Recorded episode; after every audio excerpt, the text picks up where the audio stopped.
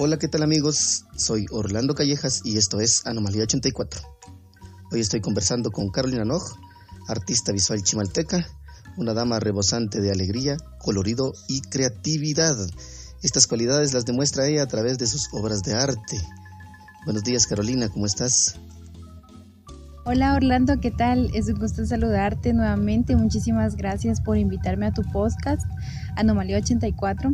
La verdad estoy muy emocionada por compartir y charlar sobre mi arte y experiencias pues que este camino me ha llevado, eh, como conocer eh, colegas muy talentosos, amistades muy valiosas, eh, porque el arte pues para mí ha sido un refugio y me encanta todo lo que hago. No, por el contrario, gracias a ti por permitirnos un momento de tu tiempo para conocerte. Y ya que vamos a empezar conociéndote, cuéntanos, ¿por qué te decidiste por las artes visuales? ¿Por qué no la música, la literatura o el cine? Claro, bueno, mi interés por el dibujo pues comenzó desde pequeña. En ese entonces pues eh, no se le encasillaba, digamos, a lo que me gustaba como ahora le llaman arte. Para mí pues era algo natural tener la curiosidad de conocer, de expresarme y creo que al final me decidí de alguna manera por las artes visuales porque desarrollé ese talento. Lo trabajé y también lo estudié. Sin embargo, no soy ajena a otras expresiones como la música, la poesía o el teatro. Al contrario, me encanta ver esas expresiones, me sirve de inspiración. Y pues creo que el ser humano tiene la oportunidad de desarrollar más de un talento. Sin embargo, cada uno tiene su propio proceso. ¿Dónde realizaste tus estudios de arte?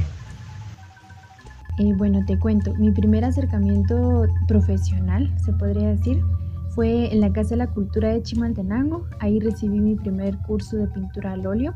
Luego de eso, pues me interesó bastante estudiar arte. Sin embargo, em, aquí mismo, pues no había una carrera especializada en, el área artística que yo quería desenvolver, que era pintura. Por lo que me decidí estudiar diseño de modas como mi carrera en diversificado en el cual pues me acerco un poquito a, esta rama y la verdad fue una experiencia muy bonita, aprendí de todo. Em, luego ya en el 2014 me decidí pues estudiar algo un poquito eh, ya especializado en pintura artística y todo lo que tenía que ver con artes visuales. Eh, ingresé en el 2014 en la Escuela Superior de Arte de la Universidad de San Carlos de Guatemala, en el cual cerré Pensum en el 2018. ¿Podrías contarnos cómo se clasifican las artes visuales. Bueno, claro que sí. Bueno, las artes visuales eh, es todo lo que engloba em, las expresiones artísticas que se pueden apreciar con la vista. Eh, como su nombre lo dice, todo lo que es visual.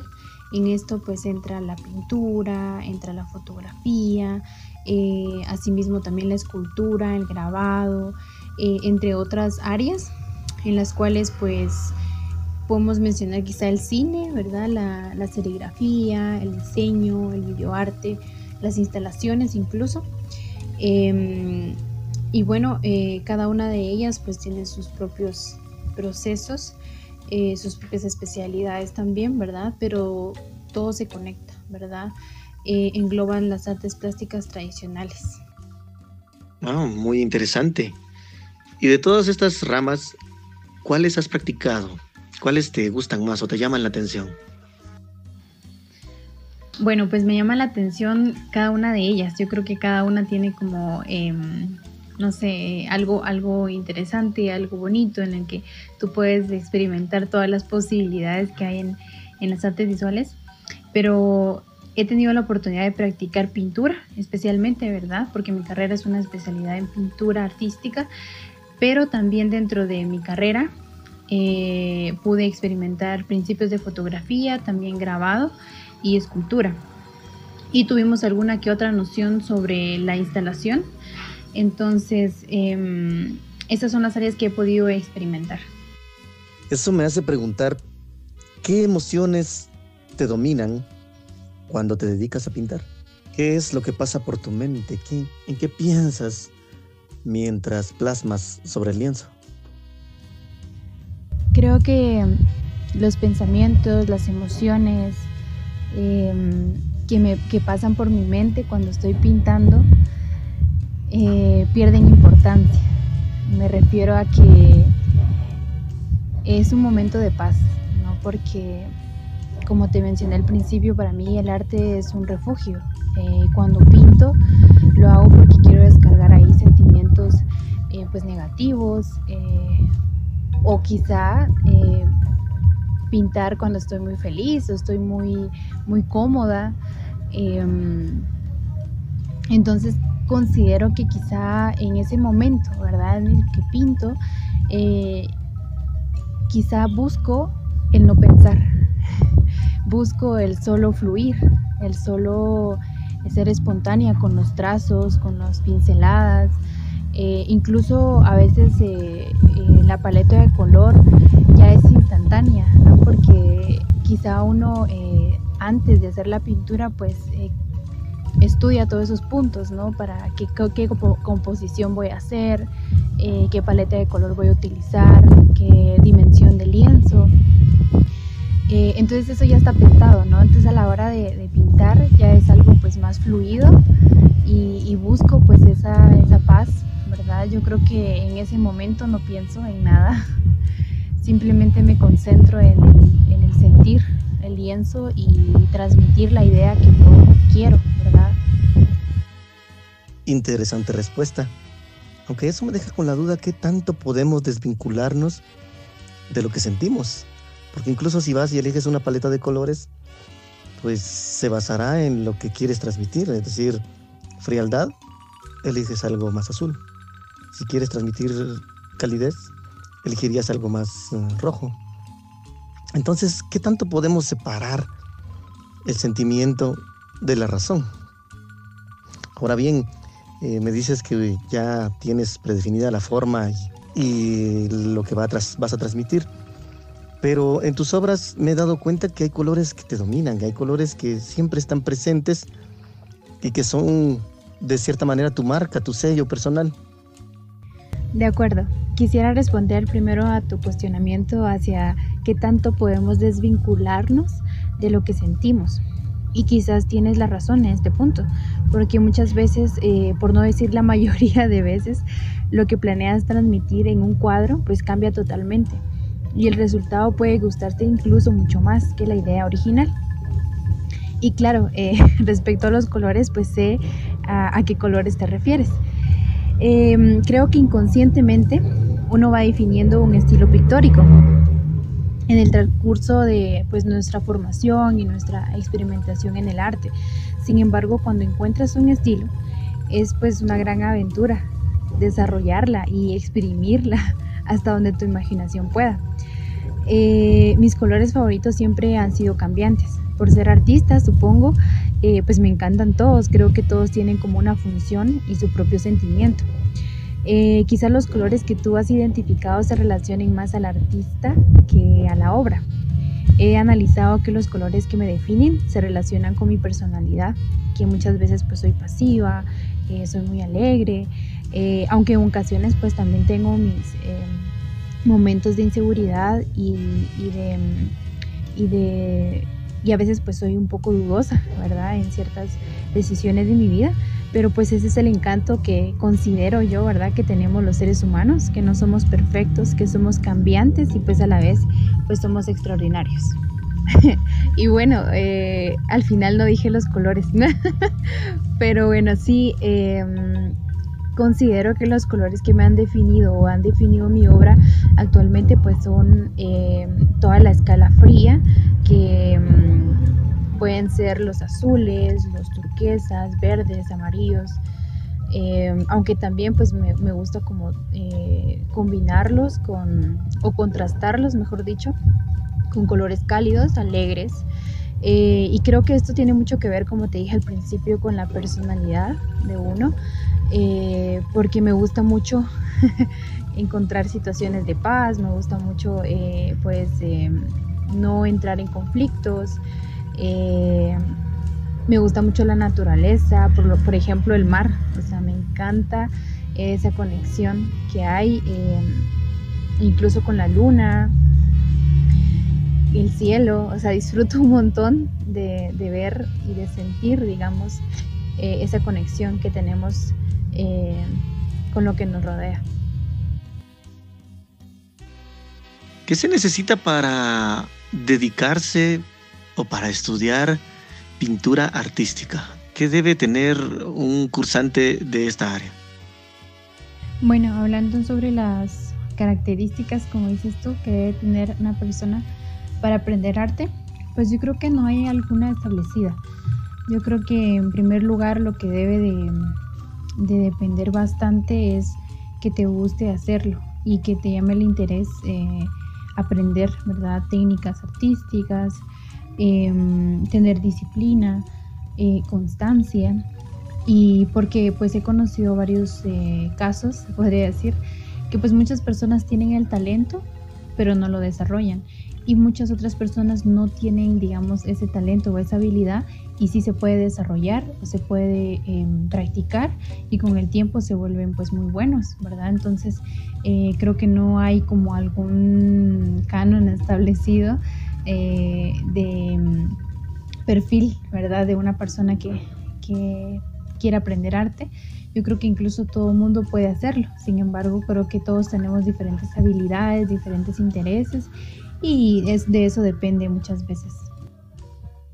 Es bastante lógico lo que dices y es lo que debería de enseñarse desde las aulas, empezando desde las aulas de los más jóvenes, una primaria, un parvulario, porque a veces eh, pensamos que el artista debe de tener ciertas cualidades eh, eh, superhumanas, si quieres, o bohémicas, o especiales, únicas, para poder desarrollar su talento. Y, según me dices tu experiencia y lo que has vivido y visto, y puedo unirme a ello también, pues la disciplina eh, logra modificar la forma de apreciar el mundo. Y en cuanto a practicar el arte, ¿podrías decirnos qué beneficios trae poder hacerlo? Creo em, fielmente que Practicar arte pues te abre la mente, te hace como ser más observador, apreciar eh, mucho más y todo lo que te rodea. Eh, asimismo la naturaleza, los animales, incluso las conexiones entre nosotros mismos, eh, te hace despertar cierta sensibilidad a otras ramas artísticas también, pero principalmente creo que te ayuda a expresar tus sentimientos y emociones, que quizás es lo más puro y lo más natural que tenemos los seres humanos. Puedo decir que es una buenísima respuesta. Ahora dime, ¿qué beneficios ha traído para Carolina practicar el arte? Bueno, eh, creo que el arte pues me ha abierto mucho la mente a infinidad de posibilidades que pues no solo artísticamente, sino también al el respeto hacia diferentes ideologías sociales. Eh, me he construido también un criterio propio a través del arte Asimismo me ha regalado pues amistades muy valiosas, artistas que he conocido durante mi carrera, em, de las cuales también he aprendido de ellos. Y creo que lo más importante es que pues he podido conocerme un poquito mejor a través de mis obras. Eh, el arte, como lo he em, dicho siempre, es mi refugio, pero también al mismo tiempo eh, es el medio ¿verdad? que utilizo para ejercer mi libertad de expresión. Bien dicen que no hay alas como las que da el arte. ¿Qué tipo de libertades, qué tipo de expresiones de tu parte podemos encontrar en tus obras? Creo que me ha dado esa libertad de imaginación. El arte pues me ha dado la oportunidad de darle forma a mis ideas más fantasiosas. También he podido pues mostrar el cuerpo de la mujer de una manera sublime, hermosa y no morbosa como la sociedad y temas de machismo te imponen. Eh, también he tenido la libertad de mostrar temas delicados, como lo es la violencia hacia la mujer, el abuso sexual. Em, incluso he utilizado mi arte para dar a conocer problemáticas sociales y que afectan especialmente a las comunidades indígenas. Esto a través de mi trabajo de ilustración, que quizá no es muy conocido, em, pero em, digamos que esa es la parte social de lo que realizo, del arte que hago. Em, y creo que también es importante ese ingrediente dentro de todo, eh, dentro de todo el, la oportunidad que tenemos los artistas de poder plasmar nuestras ideas, también aportar algo valioso eh, a la sociedad, a nuestra comunidad.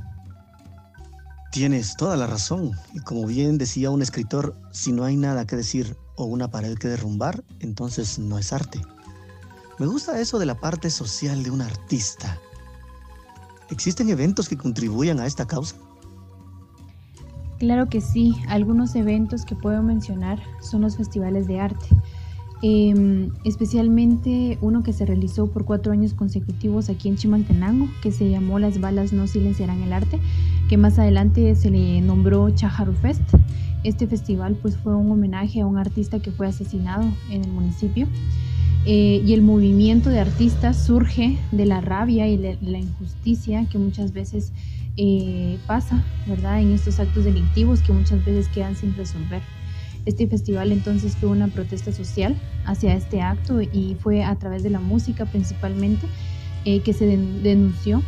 Luego a través de los años se fueron incluyendo otras expresiones artísticas como pintura, fotografía, eh, teatro y que reafirmaron, digamos, este sentimiento de lucha y de visibilización eh, del alto desinterés que tiene el gobierno de abordar estos temas. Em, asimismo, también sobre la falta de educación artística, así como eh, estos eventos contribuyen a una causa social. Eh, puedo mencionar también que el arte es una herramienta visual que ha contribuido incluso en redes sociales. Eh, hay movimientos de artistas que se dedican especialmente a protestar a través del arte e injusticias sociales. Otro evento, y quizás no, muy, no menos importante, pero poco conocido, es el Festival Rukush de los pueblos originarios. Eh, este festival surge de una forma algo similar al festival que se, hace, que se realizó aquí en Chimal, el cual se organizó, ¿verdad? Em, también a causa de un asesinato, en este caso fue el artista Lisandro Huarcash. Eh, era un artista danzante muy importante de Sololá, era reconocido tanto nacional como internacionalmente.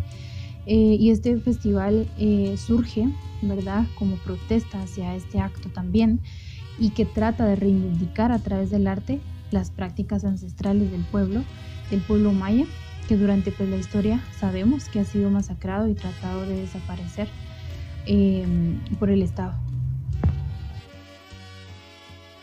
Creo que los medios no están haciendo su parte en darle cobertura y significado a estos eventos artísticos. Sí, exacto. Definitivamente los medios de comunicación pues son piezas claves en la desinformación de eventos culturales y noticias positivas, porque muchas veces eh, nos invaden los noticieros de otros temas agobiantes, como la violencia que se vive día a día, por ejemplo, eh, o el fútbol, eh, pero son pocos los espacios en canales nacionales que se dedican a la divulgación pues de estos eventos artísticos. Y creo que ahora que tenemos pues la tecnología a nuestro favor, podemos incluso eh, seleccionar eh, la información que queremos consumir. Eh, nuestra propia iniciativa de conocer y de aprender pues nos llevará a involucrarnos en estos eventos que pues conllevan también cierta responsabilidad de poder transmitirlos, de poder compartirlos también a las demás personas. Lo que dices es sumamente importante. Con la herramienta de Internet tenemos abierto el mundo y un millar de posibilidades de páginas, de fotos, de videos, de perfiles de artistas que podemos conocer, que podemos disfrutar, que podemos comprender.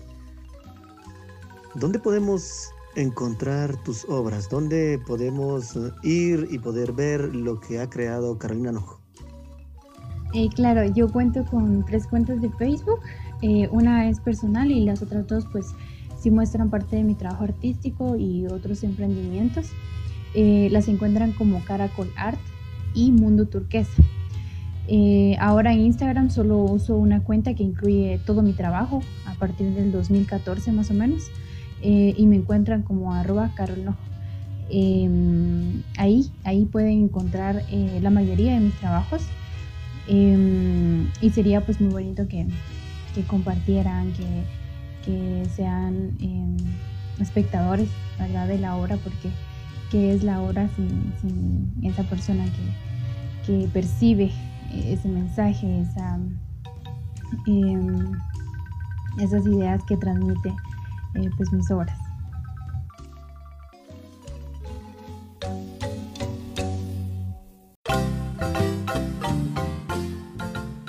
¿Qué tal amigos de Anomalía 84? Esta es la segunda parte de la entrevista, reto y no sé, como,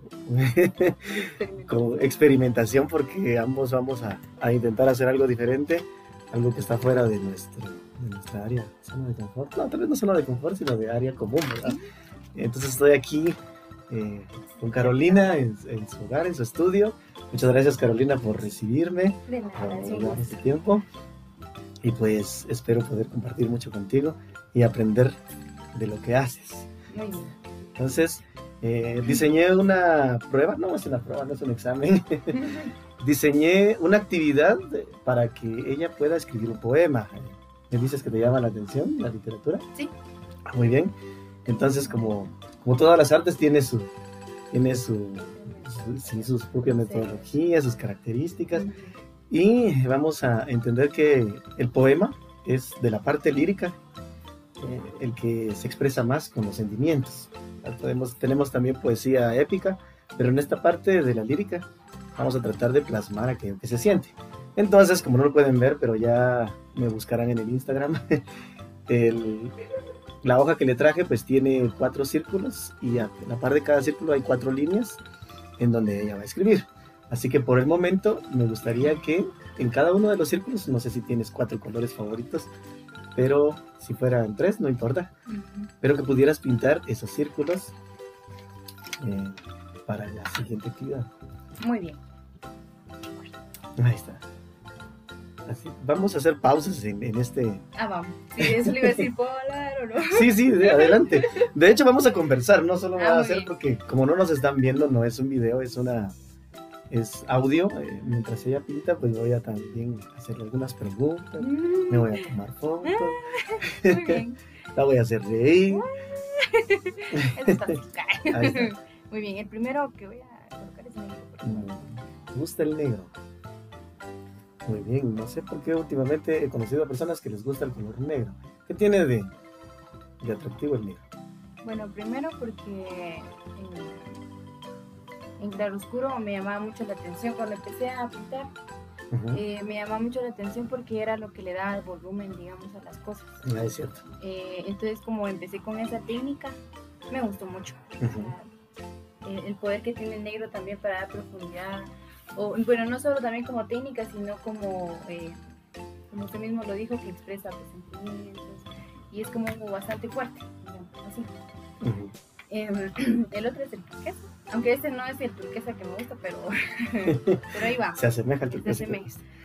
Este porque, no sé, me, me, llama la atención como esa, esa paz que, que, le da a uno visualmente cuando mira una obra.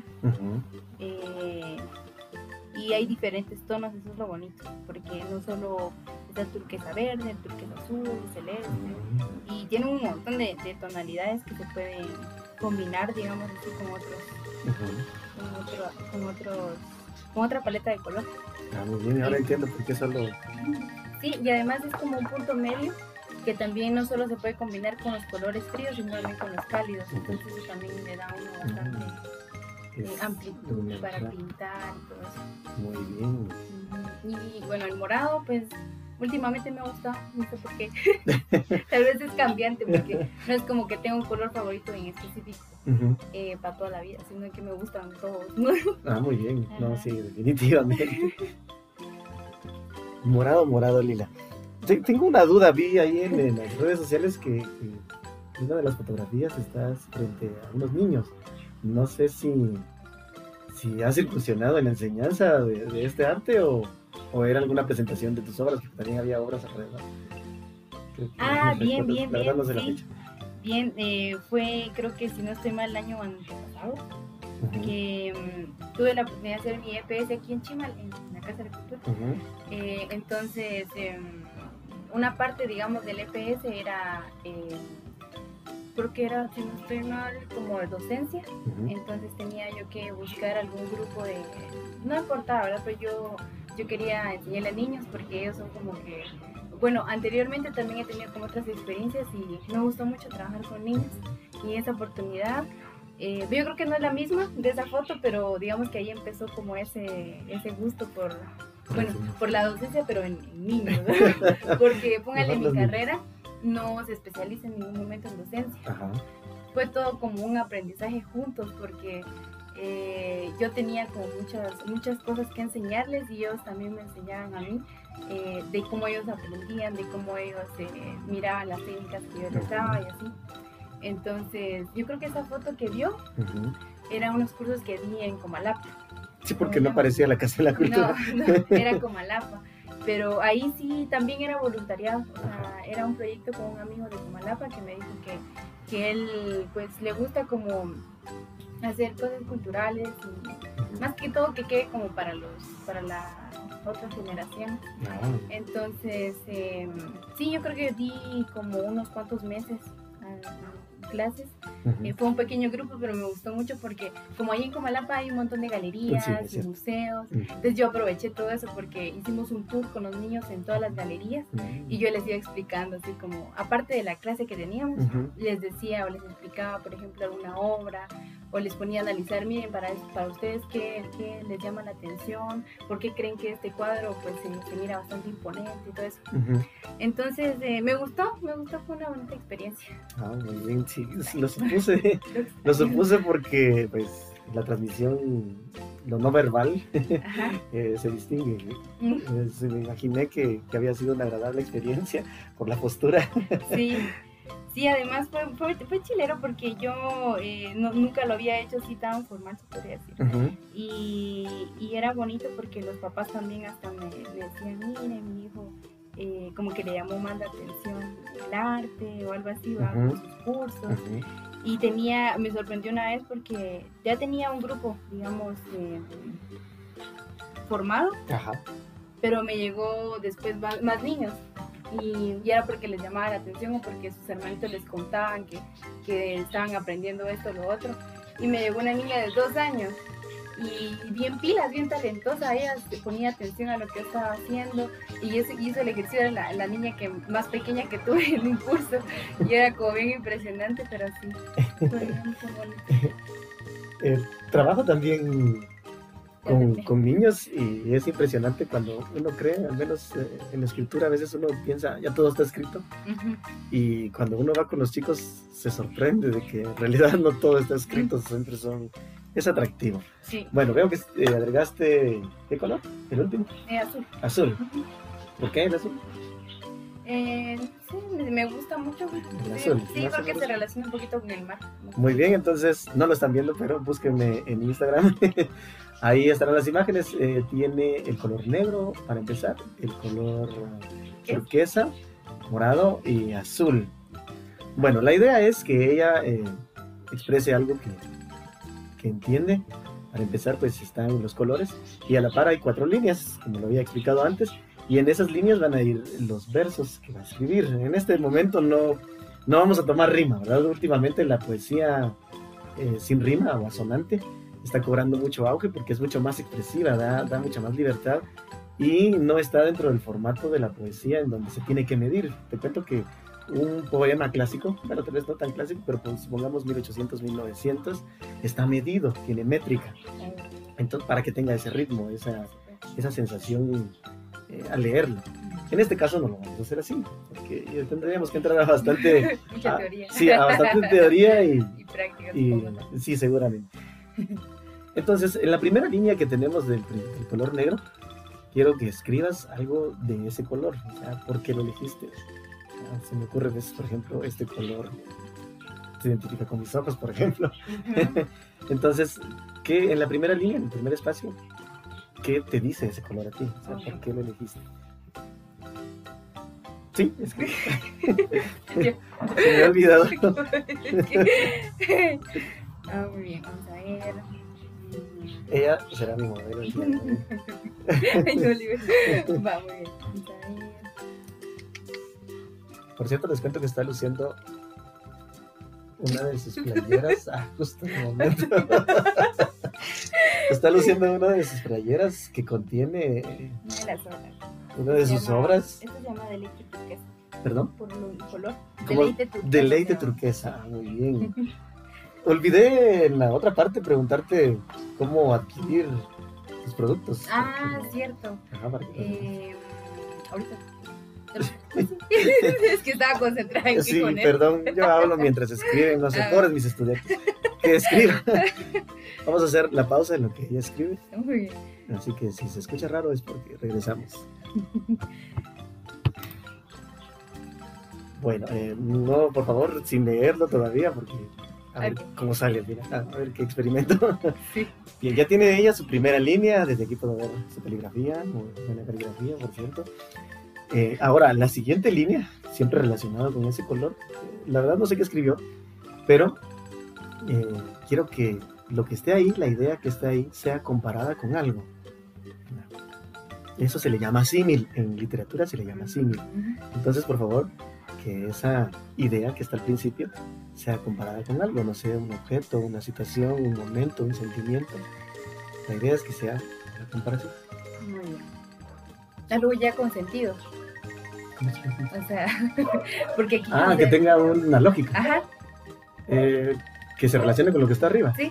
No precisamente, porque ahora a compararlo, a compararlo. Con una situación. Con una situación, con un objeto. Pues, me imagino, ahorita que tenemos la visita del perrito, no sé qué escribió, ¿verdad? En el principio, pero eh, decir eh, la noche es negra, como, el color de Jack, sea, como Jack. ¿eh? Ah, muy bien. Oh. Qué bueno que sirve de ejemplo. okay. Ah, ya, ahora ya entendí. ¿Ya?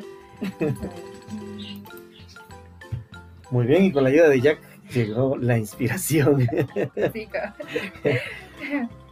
Eh, bien, ahora no sé qué es lo que dice la última palabra, pero eh, esto también es parte de las técnicas que se utilizan para escribir.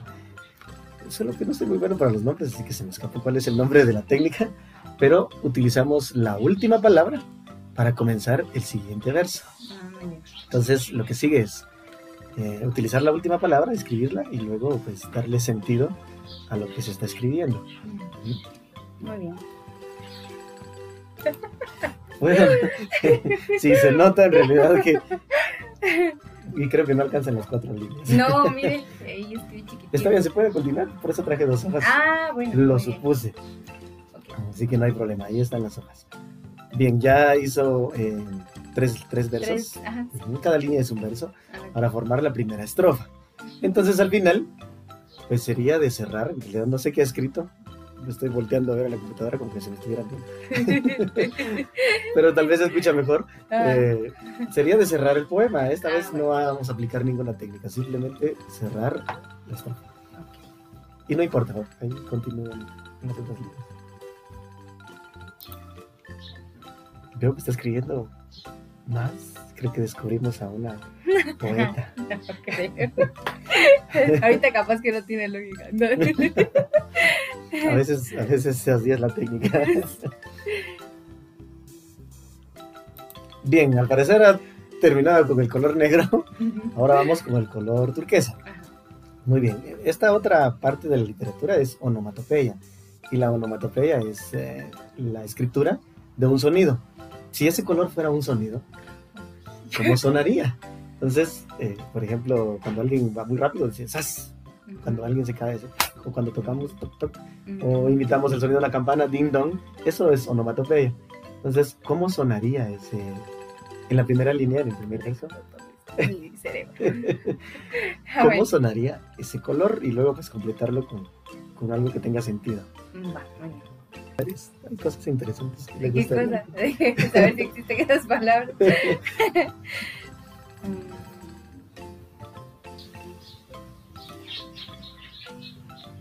El Jack. Noté como las moscas. Este sí me gustó un poquito, pero. No importa. Ese es el reto. Les cuento que después voy yo. Sí. Así que estaré en las mismas sufriendo. no creo, no creo. Es, más como eh, espontáneo, creo yo. Mm. Sí, el ejercicio no es tan complicado.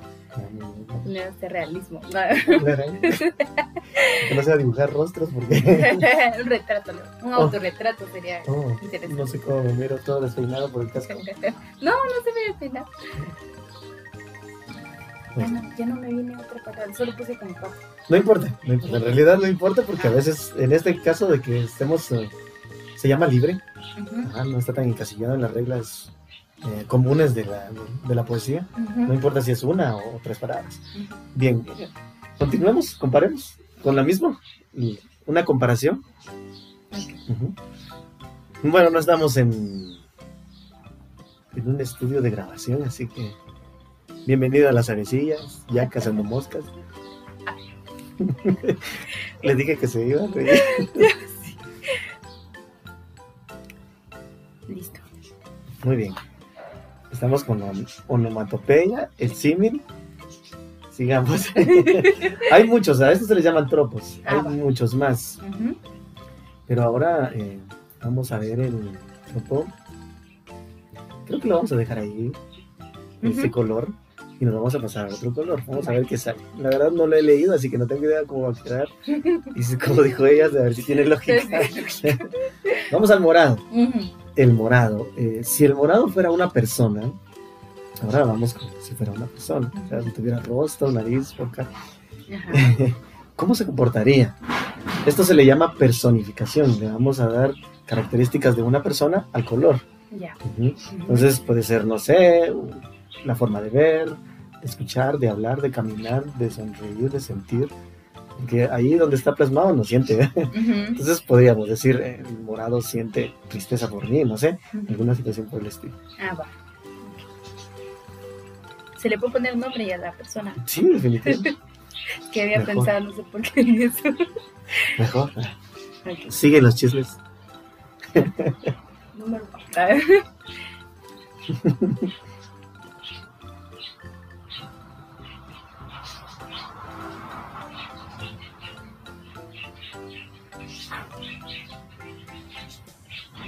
Después de esto voy a quedar bien inspirada. Ah, muy bien, esperamos el libro. Lo bueno es que ya ah, hay como... Yo digo que para escribir un libro sí se necesita mucho, mucha práctica, ¿verdad? O sea, hay mucha lectura. Por lo menos ese es la, el concepto que tengo yo. Depende del estilo. Hay autores que han leído demasiado toda su vida y tienen muchas herramientas lingüísticas para escribir. Y hay quienes, a pesar de que han leído, son un poco más simples. Puedo citar a Jaime Sabines, mexicano. lo que él pretendía era hacer llegar las cosas mucho más sencillas. Sin embargo, de manera general, lo que más se necesita para escribir es tachar. Ah, sí. Cuando escribimos a mano. Ah, bueno, sí, va. Pero yo creo que es lo más bonito, escribir a mano. Sí, la verdad que sí, conozco muchos que incluso jóvenes escritores que prefieren a mano que a computadora. Pero igual siempre hay que transcribir. Oh, sí, sí, no. Estamos con eso. Muy bien, el morado ya le dijo algo. Volvamos a, la parte de, de, escribir lo que, que, hace sentir el morado. Aparte, ya le dio personalidad. Entonces, ¿qué más hace sentir? ¿Qué, ah, bueno. ¿Qué más transmite el morado? ¿Eh? ¿Sí? Todas las líneas, sí.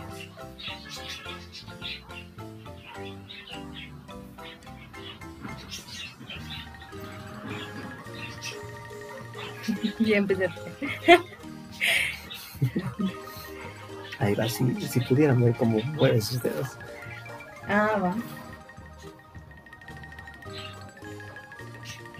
Me bajé la otra línea, pero la voy a completar. No importa, no importa. Esas, esas líneas eran para completar. Ah, va. Ahí está. ¿Ya estamos? Sí. Ya. Muy bien, nos vamos a pasar al otro color porque estamos trabajando libremente, sin, sin las reglas tan estrictas de la poesía. Eh, es el color azul.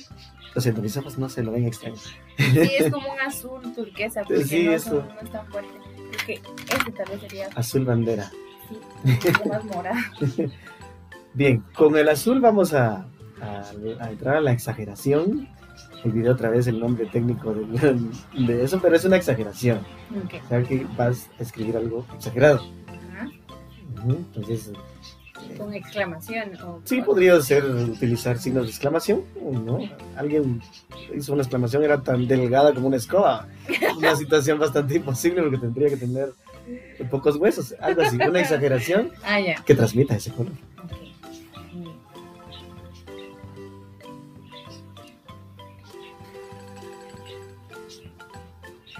Si mis estudiantes están escuchando eso, siempre olvido sus nombres, lo siento. me pasaba lo mismo. solo me recuerdo de en las clases que, que di, solo me recuerdo así como nombres bien precisos, porque también los niños como que se dan a distinguir, ¿verdad? Entonces hay personas que son bien caídas y ahí están, y tal vez a uno no se le viene el nombre, pero hay otros que, ay Dios, son un dolor de cabeza y ahí primero en la lista es esa persona. Sí. Y esos son los mejores al final. Muy bien, ya está. Puro, puro, pura frase ahí está. Ahí está, veo que ya le agarró el rollo. bueno, ¿qué más transmite ese color? Em, ¿Qué más hay en ese? tranquilidad, paciencia, Muy bien. todo eso lo conozco. Ajá. Las sensaciones son importantes. Así que, ¿qué más transmite ese color? Ya, ya lo escribió. Ajá. Bueno, se me ocurre, me gustó lo de la onomatopeya y me dio curiosidad. Es el que ahí le dio rienda suelta, imagínate. Sí, terminar con un sonido, o la onomatopeya, ¿verdad? Que englobe esos cuatro colores. Uy, yo, uy.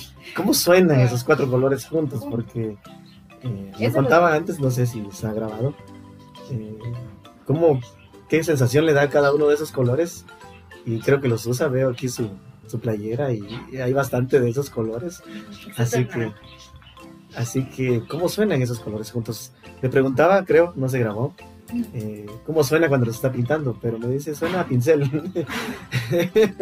y está bien, pues, es posible, eso, eso puede escribirse, incluso podría escribirse. Ah.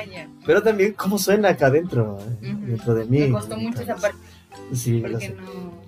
Sí, la literatura es eso, expresar con palabras, y cómo cuesta a veces expresar con palabras lo que sentimos. Sí. Ok, entonces ahorita es como una. ¿Cómo suena? Los, los cuatro. Si fuera música, mejor, tal vez así. ¿Cómo suena? A la. Ahí sí me lo pone. ¿No? ¿No? Pero es, digamos, em, puede ser con palabras o tiene que ser específicamente así. ¿Cómo puede ser con palabras? Ajá. Puede ser con palabras más reales, como dijo que sí existen. Sí, porque no sé si esas palabras existen. Va, entonces. Lo va a declamar al final. Por no, Dios. no, este. Bueno. eh, ok. Es que ya no sé si hacerlo con, con palabras o, o las otras porque me llamó la atención esto, pero sí que me va a costar un poquito. Todavía hay dos líneas. sí. Y hay otra hoja detrás. Parece. Muy bien. Sí. Mm. Este último me gustó. Ahí está. Ahí está, muy bien. Antes de, de la, antes de la lectura, ¿qué tal la experiencia? Bueno, me dijo de, de, de qué sonido tenía el color. Dije, chica, nunca lo había pensado en mi vida. Creo que más tarde cuando esté pintando, ¿cómo suena? ¿Cómo ¿Cómo suena este color? No, no lo había pensado, pero sí, muy interesante. Muy como retador también porque, Ajá. o sea, antes había escrito, pero así como, no sé, se va con una manera de desahogarse, de, de escribir lo que uno siente, Ujú. pero no específicamente eh, saber como las estructuras y el porqué de, de, de cómo escribir o alguna técnica por ahí. Es interesante. Bueno. quería acercarla, es bueno que, es- que se desahogue, que sea una manera de desahogar. Es otra de las funciones de la literatura, la catarsis, Ajá. eh, se dice. Entonces, lo mismo ¿verdad? pasa con la pintura. Pero que bueno, ahora nos lo va a leer y luego hay un, hay un espacio arriba de la hoja, ya lo verán ustedes, y tiene para escribirle un título. Otro reto a la No hora de escribir. Ah, muy bien, ahí está, ya se puso el lapicero. ahí va. Sí. Va. Creo que ya tiene. ¿Cuál? El título. ¿Cuál? Ya tiene el título. No, todavía no, Ah, pero bueno, lo no, estoy es que está- pensando. ah, todavía dije, soy buena para los títulos, pero todavía ahorita todavía. Yo dije que alguien me sorprende. No. Aunque, bueno, no sé, tendré que pensar, pero usted siga. Pues sí. Pasa un poquito con las obras, ¿sabes? Sí. Porque, por ejemplo, una vez le conté que, digamos, a veces uno eh, pinta con la idea de tener un tema. Ujú. Para mí el tema es como ya te lleva como a un título de la Ujú. obra. Y en cambio a veces es tan espontáneo que primero es la obra y después el título. Entonces es algo parecido. Sí, es muy parecido. Muy bien, me gusta Ah, compartir eso de diferentes disciplinas, Sí. como no lo hice antes. Sí, sí. Ah, va, entonces ahorita un título. Sí.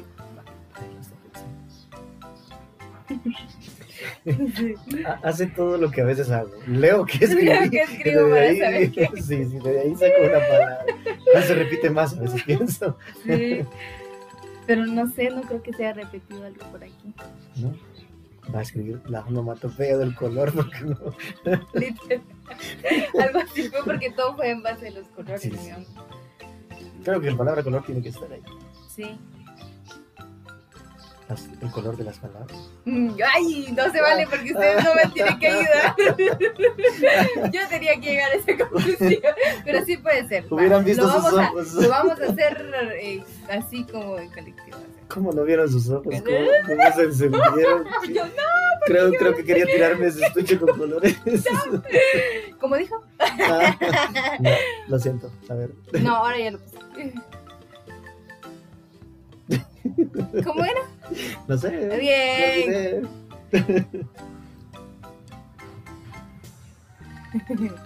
Al final ya empecé.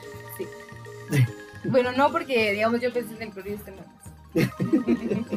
Ahí está. Lo bueno es que también compartimos. Sí, El eh, o título. sea, sí. Muy bien, entonces, Ale, que es como es. Y vamos a ver, podemos captar una estrofa. Ujú. La última. La Ah, no, no, todo. Ah, no, yo todo. voy a captar la última para Instagram. Ay, Y cosa y que si no tiene sentido, yo no sé. así. Es mejor vamos a escribir el título. No, no, no, no, no, es solo una, una retórica, una metáfora. Lo abstracto del color, Ah, también. porque no tiene sentido. Ah. No lo he leído, o sea, no lo he escuchado ahorita. Sí. Adelante, Carolina. ¿Sí? Lo leo. Sí. Y si no tiene sentido, ¿qué? Aquí nos vamos a reír, digo, aquí nos vamos a admirar.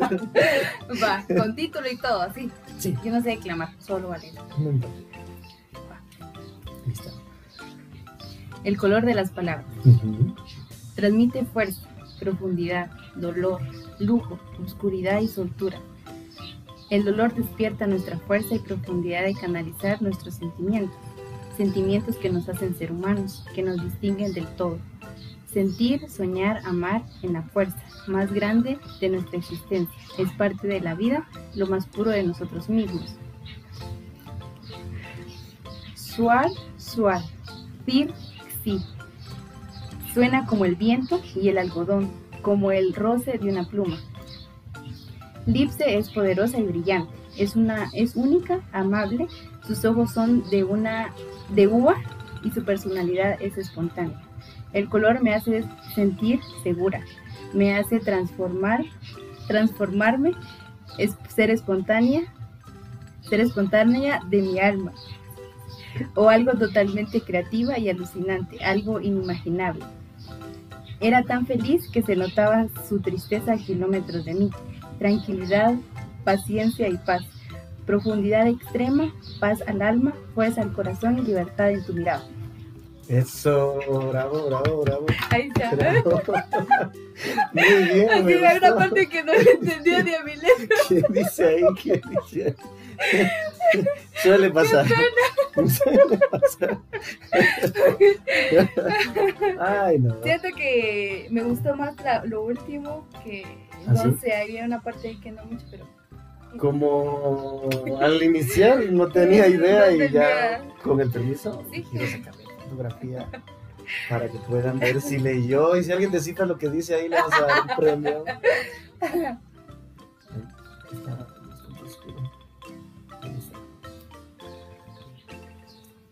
Vamos a darle un premio a quien, a quien descifre mi a letra. quien descifre su caligrafía. Pero no está tan mal, lo que pasa es de que estaba como en la orillita donde escribí y entonces no se miraba ahí. Sí. Suele pasar.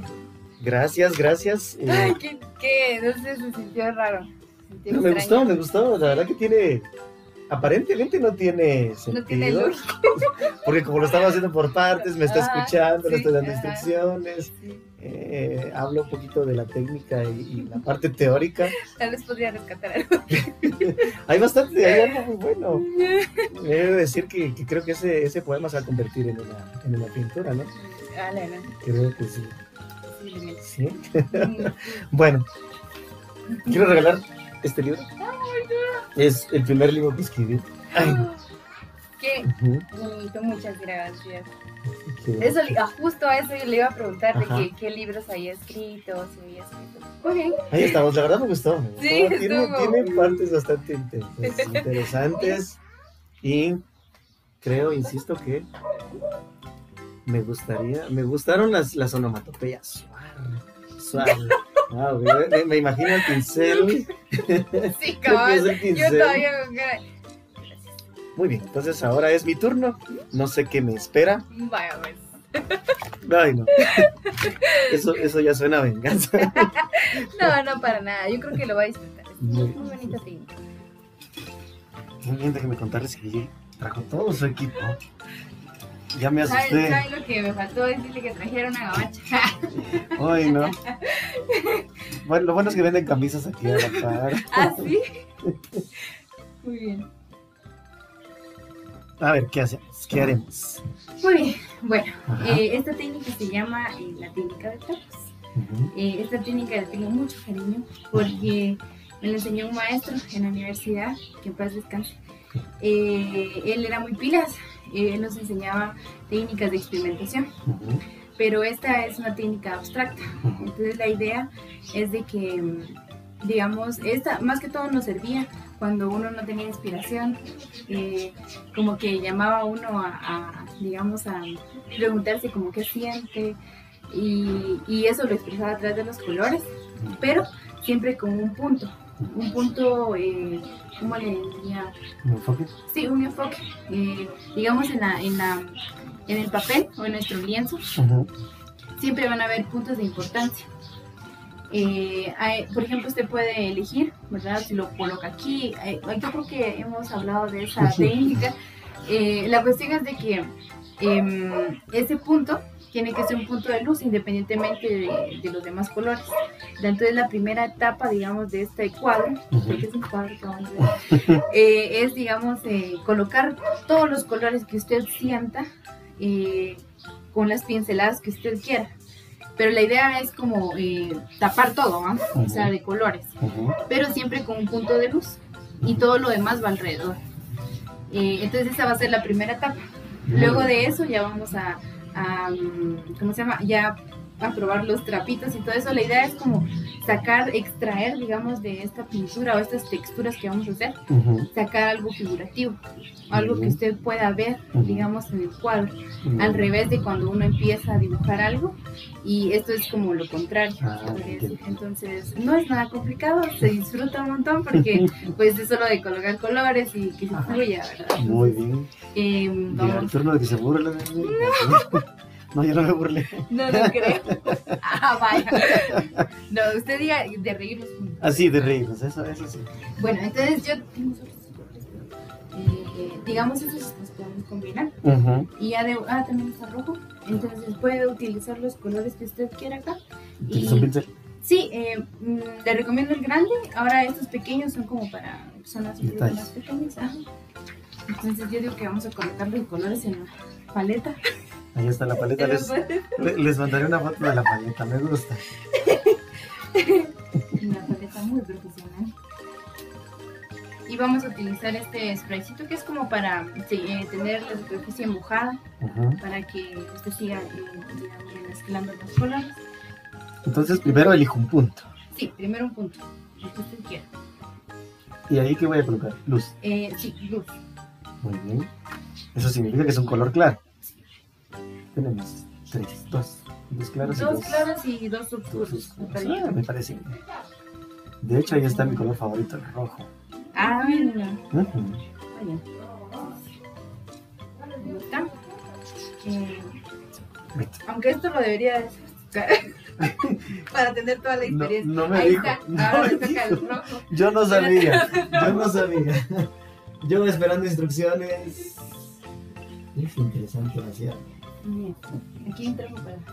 Para esto, esto hay que mojarlo. Entonces, Ah. pero primero todo suyo. Todo bien. No importa cómo lo hagas. No. Izquierda, derecha. No importa. La cuestión es de que siempre tenga un punto central y todos los demás colores vayan alrededor. Muy bien. Ay, yo no me tengo. Que sí. ¿Sí? Con el que sea.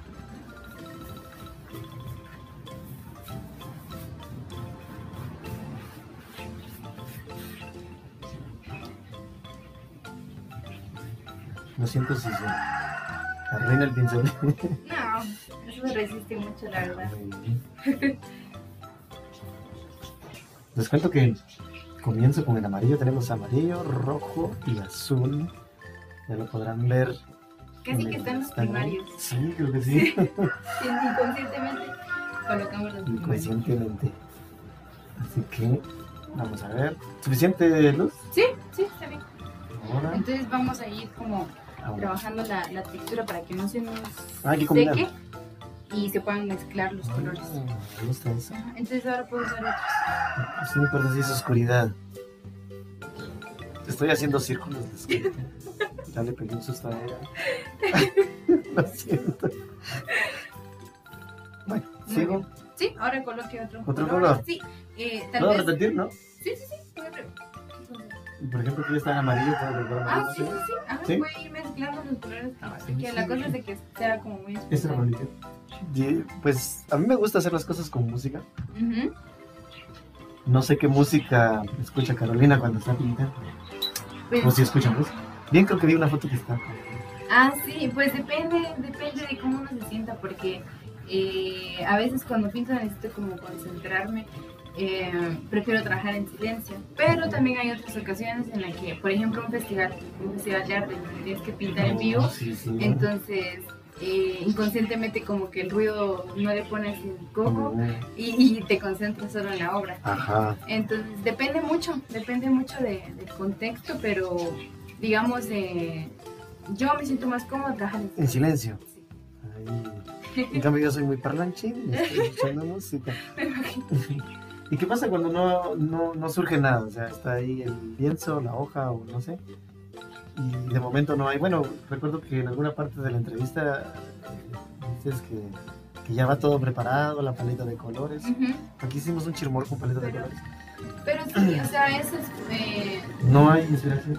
sí, a veces no. ¿Y A qué pasa no. cuando no hay inspiración? Pues eh, simplemente hay otras formas de ser creativo también. O sea, Ajá. No específicamente hacer una obra como tal, sino que a veces solo te viene a la mente un boceto. O, o por ejemplo, escribir. O no sé, también como el ver otras obras también te ayuda un montón a... Algo como que destrabe.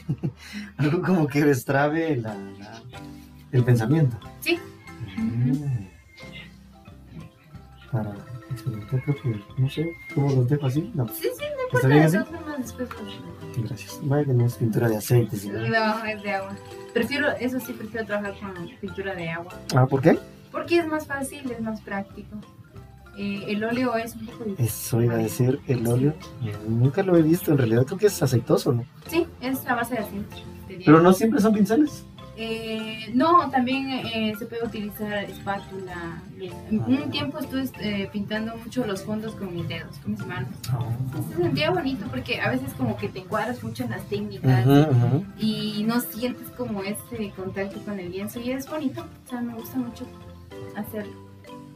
Aunque no siempre, porque el pincel es como más... eh, ¿Cómo se podría decir? Por la distancia también, el hecho de tocar, Sí, ajá. repente mancha como me está sucediendo, les he de decir. Sí, es que no se puede ir sin mancharse, por favor.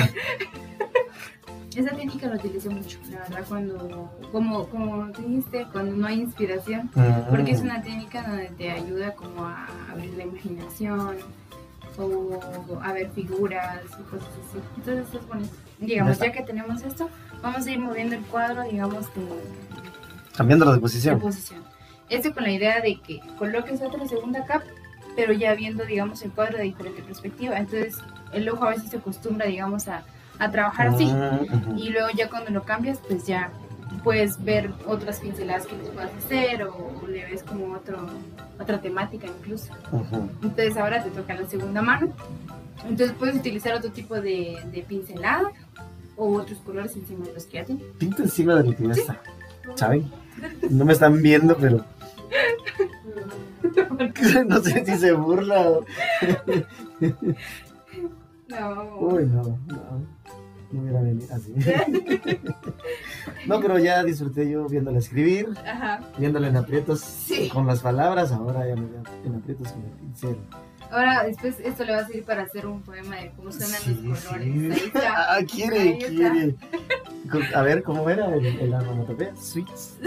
no era suave. Suave. Pero es cuando uno rellena un fondo y es como. Ah, ya, ya, más el vaivén. Y, y como el- también la textura de los del lienzo es como mm, un poquito más dura. Ujú. Entonces uno tiene como. No, entonces entiendo. Aquí tal vez es más suave. Aquí ¿no? tal vez si tuviésemos un micrófono, un micro micrófono. Escuchar suave. Suave. Sí, posiblemente. ¿Qué tal? Sí, no, está bien. Es una mezcla rara. Pero Casi se ve como lo que interesante. Casi como lo que. Sí, sí, creo que es, es el equivalente a su poema. Yo creo que aquí va a ser completo. Sea, va a ser esta obra de exposición Sí, y sí, esta de, mejor. de- de descripción. Creo que estoy traduciendo con colores su poema. Oh, ese es un buen Posiblemente, título, un bonito. Ya tengo título para Para esta la obra, traduciendo poemas. Yo sí. Muy bien. ¿Ya? Entonces, ¿cómo lo vas a ir? Dices que puede tener No otros colores o parte, ya sí. está muy terminado. No, es que aquí hice la misma, la misma dirección de las líneas. Considero que. Me dijo que hay que cambiar de lado. No lo he visto en diagonal. Ah, sí, también. Sí. No sé si está cruzando por su mente. Qué desastre. No, no, no. ¿Qué es eso? No, acuérdense que esto es experimento. Creo que ya dijimos que se parece al poema. Sí. Así que no me preocupo.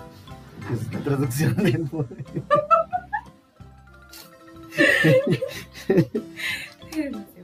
Bueno, ahora vamos a ¿Eso es negro o preparar. Es.? Este es como, sí es una ¿Es mezcla entre. Ah, Sí, es negro. Sí, es negro. Bueno, ahorita Ajá. como ya vimos que la obra ya está. Hay Ya. que esperar que seque bien. sí, porque aún tiene partes. Esa técnica, bueno, cuando no la usan para, para hacer obras en sí, los usan para hacer fondos. Mm, Entonces,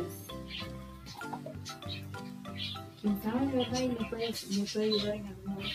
sí, no, seguro. Entonces, Hay mucho más. eh, después de esta, digamos, de esta mm, espontaneidad, la, la intención es como, la intención realmente era que tuviese muchos colores, porque eh, luego lo vamos a pintar todo de negro. Y después va ahí la técnica esta. De que entonces vamos a rescatar Mm, el punto de luz con todo lo demás. Parece que la mayoría de la obra va a quedar oscura, pero digamos los puntos de luz son los que van a resaltar. Mm, ya, ya, ya. Sí, no es tan complicado, pero a mí me encanta la técnica. Porque no sé, como que le da mucho a uno imaginación. Sí, sí, mientras lo hacía, lo comparaba con algunas cosas. Por ejemplo, el atardecer, luego dije, no, parece.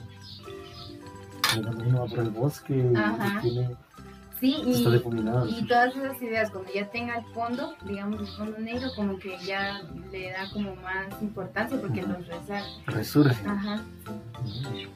Y para aproximación, el, pues digamos, el, el- la base tiene que ser bastante eh, Más gruesa. Más gruesa, sí, porque como es papel, a veces eh, eso tiene mucha humedad y lo Sí, se, Ajá. ah, ya, se deshace. Sí, Aquí en el centro de Chimaltenango no hay una galería así, que no sepa, no. que pueda atraer artistas. No. Lamentablemente no. Eso, eso, ¿qué, qué, qué inconvenientes tiene como artista? O sea, si yo fuese un artista plástico, no encuentro una galería donde exponer, aparte de lo obvio, ¿verdad? Que nadie va a ver mis obras, ¿qué, qué más involucra la... ¿Qué más involucra la, la- el hecho de que no haya una galería? Bueno, yo creo que eh, más como la motivación a los que quieran dedicarse al, al arte, porque yo creo que una de las, de las eh, consecuencias es que se invisibiliza el arte.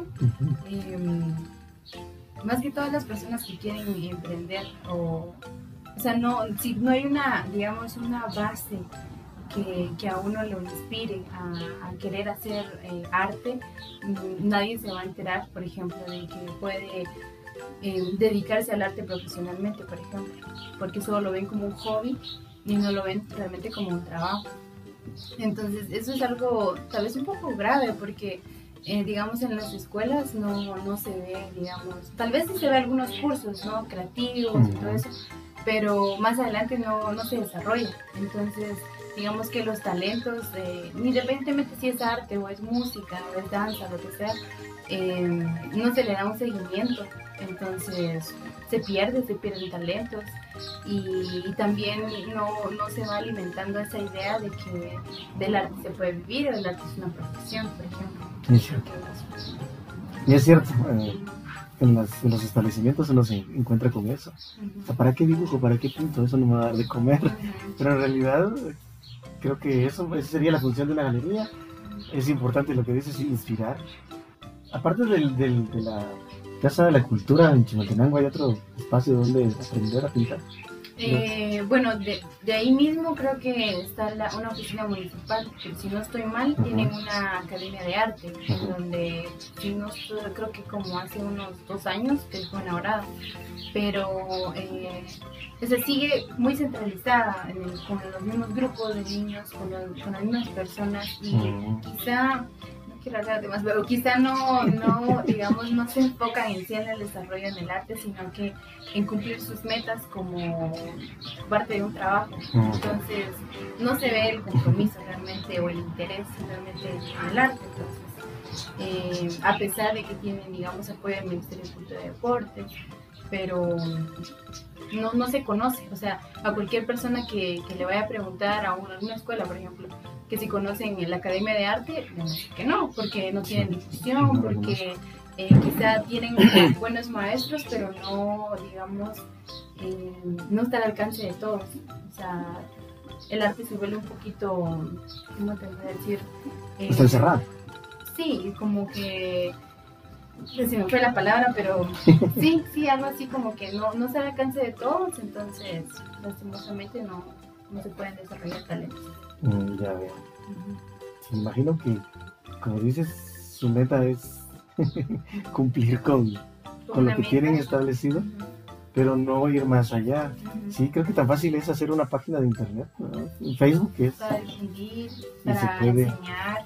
Yo creo que por un tiempo lo estuvieron haciendo cuando estuvo lo de la, de la pandemia. Ajá, y estuvieron como que sacando Em, talleres así como de, arte y así, pero ahí se quedó. O sea, no, no había tampoco ni mucho interés de la población. Porque esa es otra cosa también, o sea, tendría que ser un 50-50, ¿no? Y es consecuencia también de, de, la educación, porque si desde cuando están pequeños se les da la oportunidad de, de aprender diferentes técnicas y que se les inculque que el arte es algo valioso, no solo para expresar lo que uno siente, sino también para, no sé, como eh, conocimiento cultural, que es también nos enriquece como sociedad. El arte no, no, se enseña desde de la escuela, entonces mm, se pierde mucho ahí, entonces a consecuencia o en futuro no hay como un interés de la población también cuando hay espacios de arte, por ejemplo. Es de la mano. O cosas así. Entonces tiene que ir como de la mano todo eso. Para muchos de pintar tal vez podría ser una manera de vivir ¿Hay concursos que permitan también esta opción? Aquí en Chimaltenango, al menos creo que en Guatemala sí, pero aquí en tu área, Chimaltenango, hay concursos. Eh, bueno, de los que yo sepa, había uno que se le llamaba el festival. ¿Cómo era? Era. Juegos Florales, creo yo que se llama. es, un, es un concurso eh, nacional, si no estoy mal, y hay diferentes áreas está pintura, poesía, cuento creo que también, em, pero eh, está dirigido a personas que ya tienen trayectoria. Mm, entonces también limita porque primero eh, no tiene mucha difusión, entonces no, digamos que los que están interesados no se enteran ni de las fechas ni nada. Eh, segundo, que va dirigido a otro tipo de artistas, entonces no, y la mayoría de los que participan no son específicamente del municipio, sino que de, otros. Ah, ajá, más nacional. Sí, más nacional, entonces eh, es como muy, muy cerrado, ¿no? o sea, sí es, es, es, el único que yo conozco y no sé si todavía se sigue haciendo. Y también se hace en otros departamentos. Em, después de eso, creo, si no estoy mal, de parte de la MUNI han sacado algunas iniciativas de concursos o convocatorias de arte, eh, pero como lo mismo, ¿verdad? O sea, no tiene mucha difusión, no tiene mucho apoyo, se quedan centralizados siempre. Entonces, no es como que haya, eh, creo que se necesita como mucho eh, muchas personas interesadas ¿no? en que se realice difusión, apoyo económico y aparte también de profesional, ¿no? de, personas que sepan el arte para que sepan a quién va dirigido la convocatoria y todos esos aspectos. Muy bien, entonces como artista creo que se echan de menos muchas cosas. ¿Qué, qué sería ideal tener como artista? O sea, de apoyo, de difusión, eh, para dar mayor amplitud a todo esto. Puedo citar de repente alguna idea ahí, una revista, un canal de YouTube. No sé, ¿qué, qué, qué se te ocurre que podría ser adecuado para que el artista esté más en la mira cultural que otras cosas?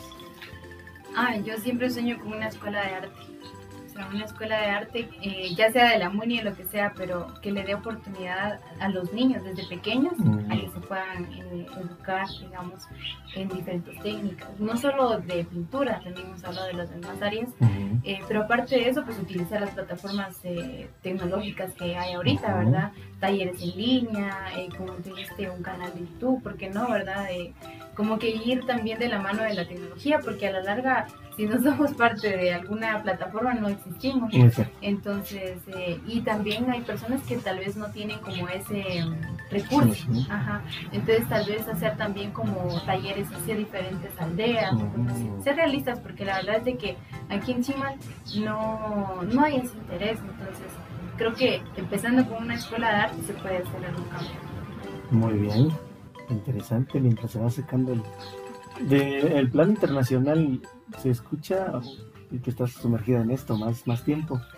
Me refiero a que hay mucho llamado para participar o algo así de plan internacional hacia Guatemala. En tus, a tus oídos ha llegado alguna invitación, mire, para participar en una bienal o, o algo por el estilo, no sé.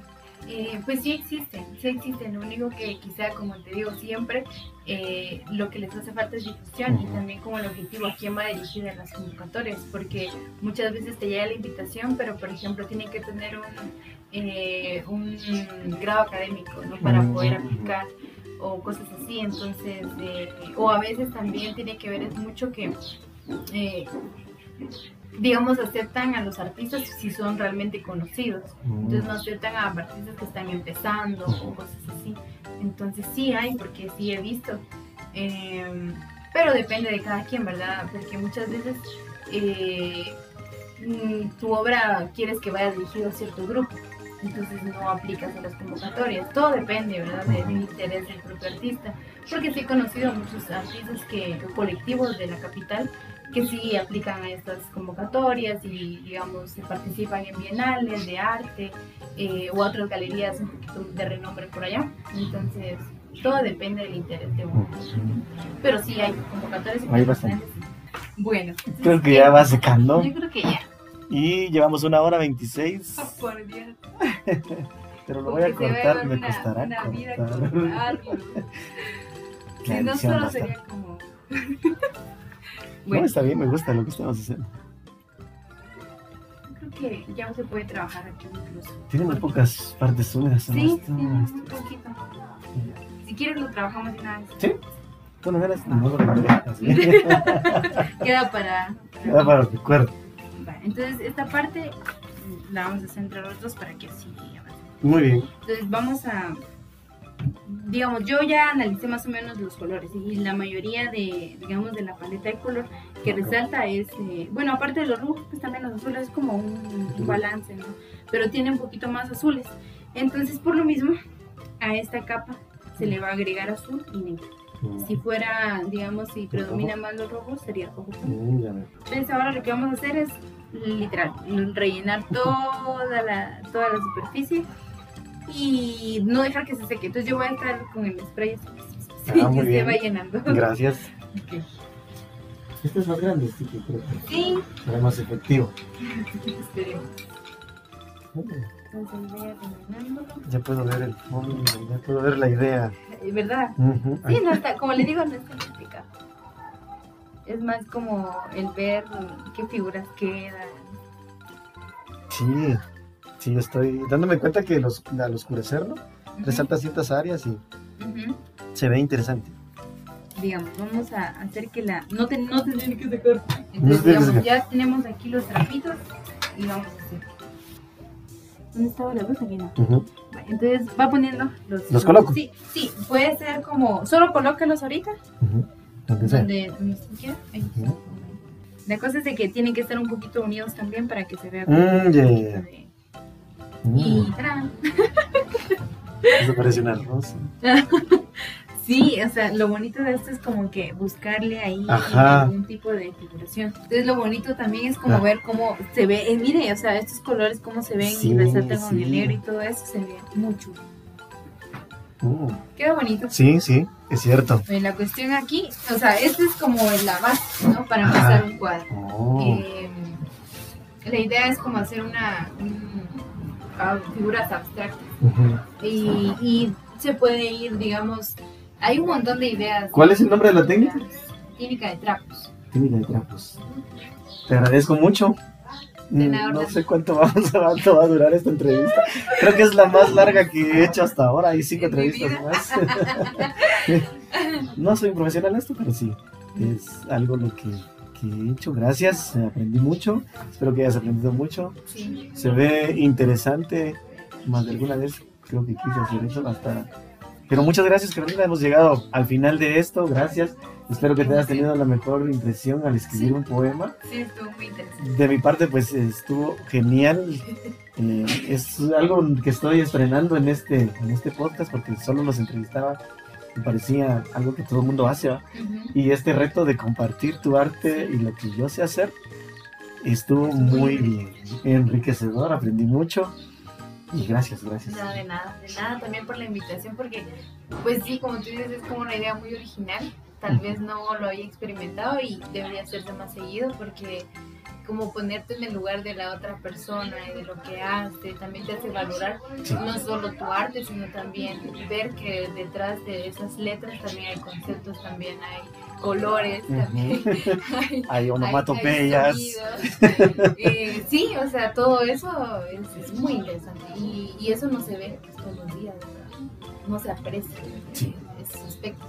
Entonces, muchísimas gracias por la invitación. Fue, fue muy bonito, o sea, fue muy bonito compartir todo eso y también un gran reto porque, pues, no sé, no todos los días uno se pone a pensar ahí, voy a aprender hoy a escribir. No todos los días le da personificación a un Ah, color. Y no todos los días eh, me regaña porque no estoy haciendo lo que tengo que hacer. Porque era mi obra, pero en realidad es de los dos.